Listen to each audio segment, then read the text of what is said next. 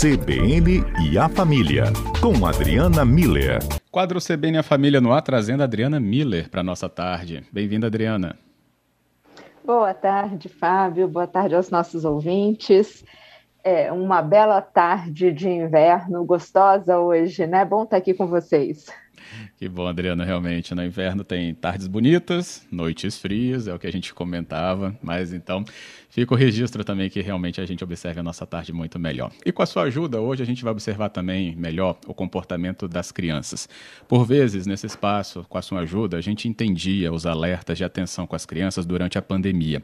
Mas agora, dados que vão sendo reunidos né, sobre esse período pandêmico com as crianças mostram realmente um ponto muito importante que trata sobre a regressão do comportamento das crianças, ou seja, pelo que a gente pode conversar com o ouvinte, é perceber que crianças menores estão tendo comportamentos até de faixas etárias, ou de uma faixa etária até menor do que ela tem. Isso, Adriana, traz então qual tipo de atenção para a gente?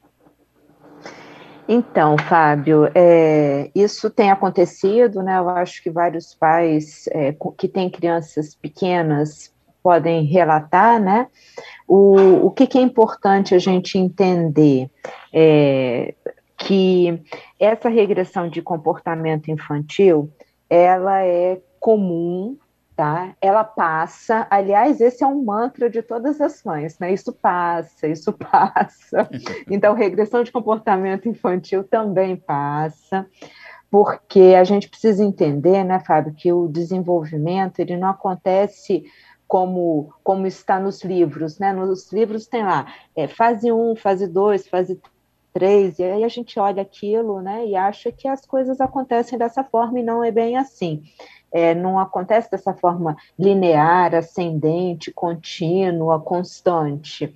Ele é um processo, todo desenvolvimento ele é um processo, e ele, por ser um processo de amadurecimento, ele tem idas e vindas né, até ele se estabelecer. Eu acho que se a gente pensar em andar de bicicleta, a gente tem uma ideia bem clara do que, que é isso, né? A gente não hum. aprende assim de primeira, de uma hora para outra. São tentativas e erros, a gente aprende, depois a gente meio que esquece como é que mantém aquele equilíbrio, e o desenvolvimento infantil é assim também.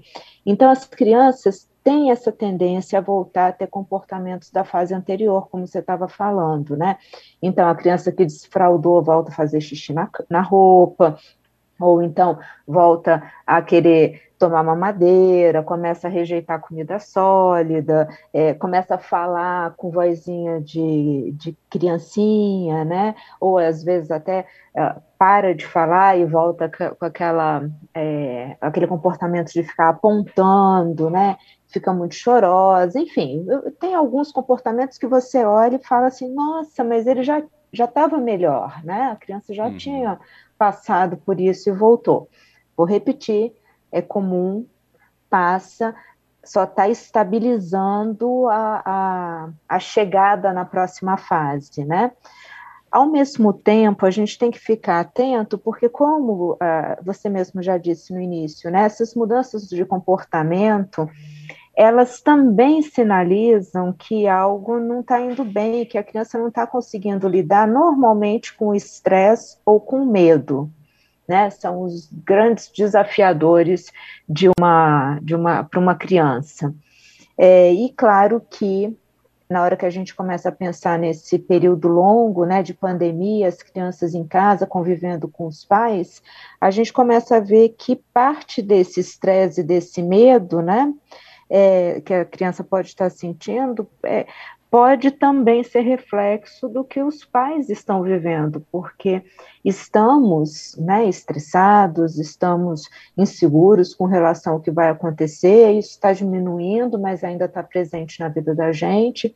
Então, e também um, um dado que é, é, é muito relatado, né, Fábio, é que é, as famílias estão em casa, né? Home office, homeschooling, tudo isso acontecendo em casa, mas isso não quer dizer que os pais estão com os filhos, eles só uhum. estão juntos no mesmo espaço físico.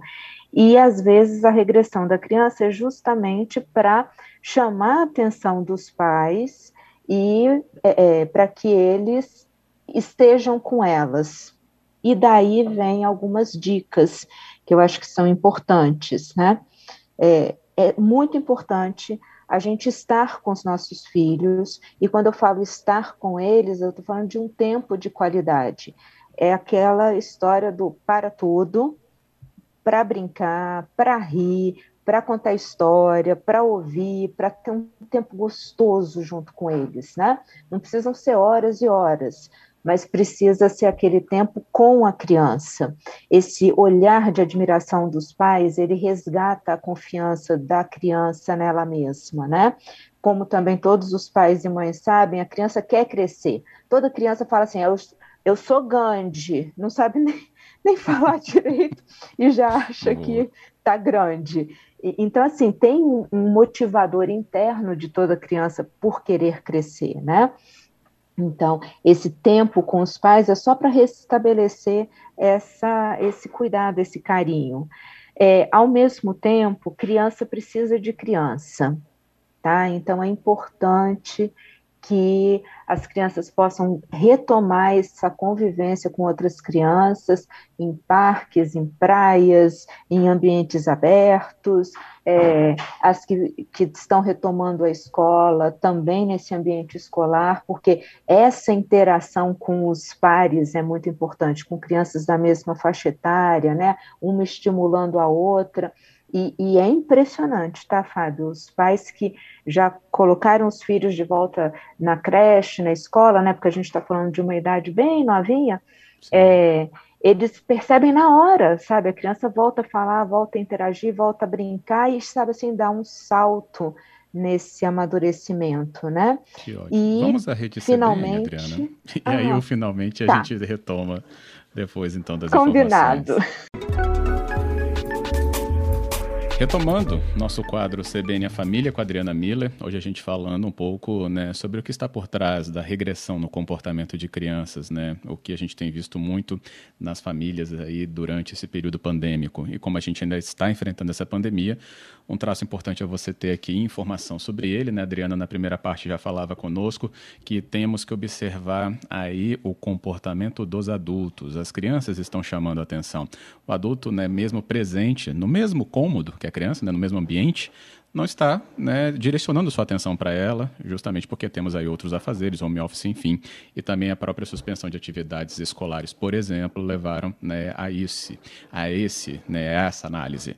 E a Adriana traz então aqui é, três pontos para a gente ter atenção posso aqui é, sintetizar um como justamente estar nessa presença dos filhos, mas ter tempo para eles. Né? Um segundo seria deixar a criança também interagir com outras, e aí foi o ganho que a Adriana falou, para quem já retomou um pouquinho das atividades escolares ou com outras crianças, foi perceptível né, a, o ganho nesse comportamento, nessa evolução, é, e sobre a questão da faixa etária que essa criança está. Não é isso, Adriana? Isso, Fábio. E, finalmente, o, o terceiro ponto, né, que é, é, a gente, quando a criança tiver com esses, esses comportamentos de regressão, né, é, a gente não repreender ou, ou não, não, não cristalizar, né, não reforçar esse comportamento, a gente entender que é um sinal, né, e acolher aquilo.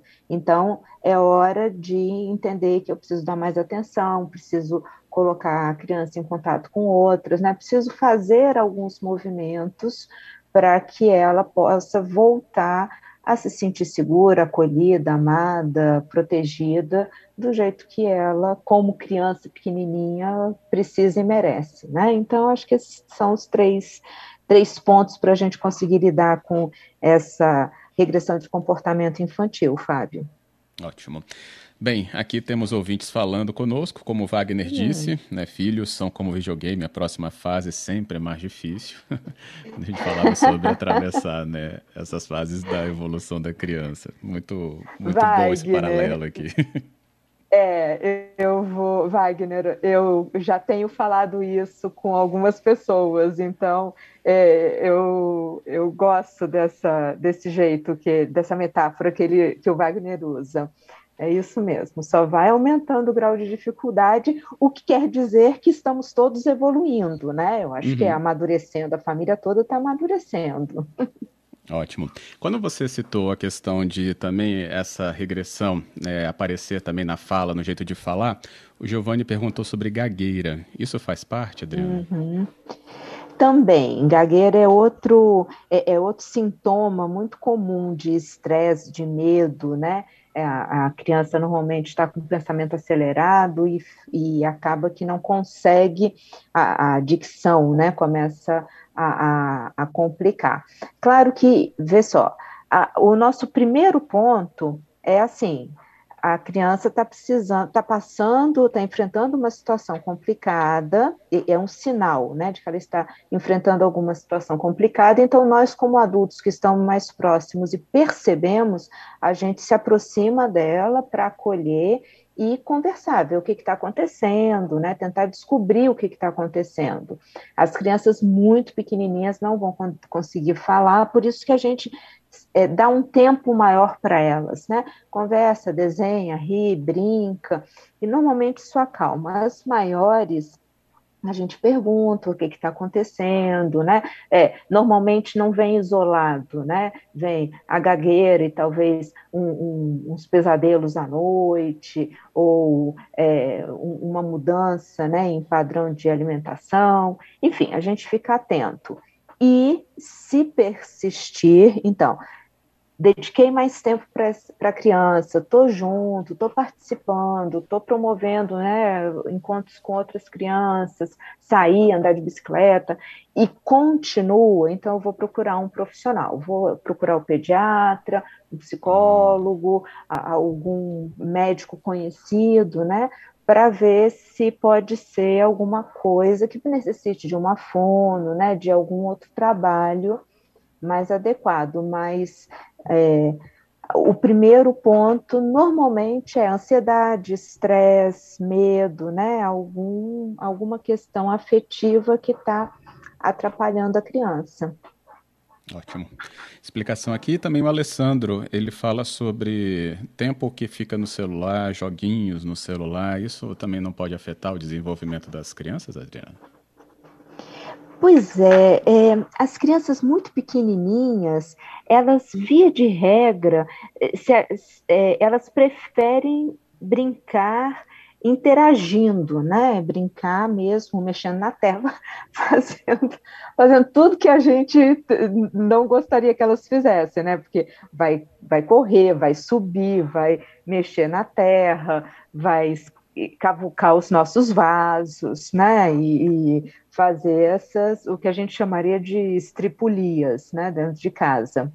É, então, nós aqui, via de regra, para elas acalmarem, ligamos a televisão, damos um celular, um, um, algum outro aparelho eletrônico para elas acalmarem, para elas focarem o, a atenção ali. Por isso que é importante, e eu acho que o Alessandro traz um, um, um, ponto importante, né?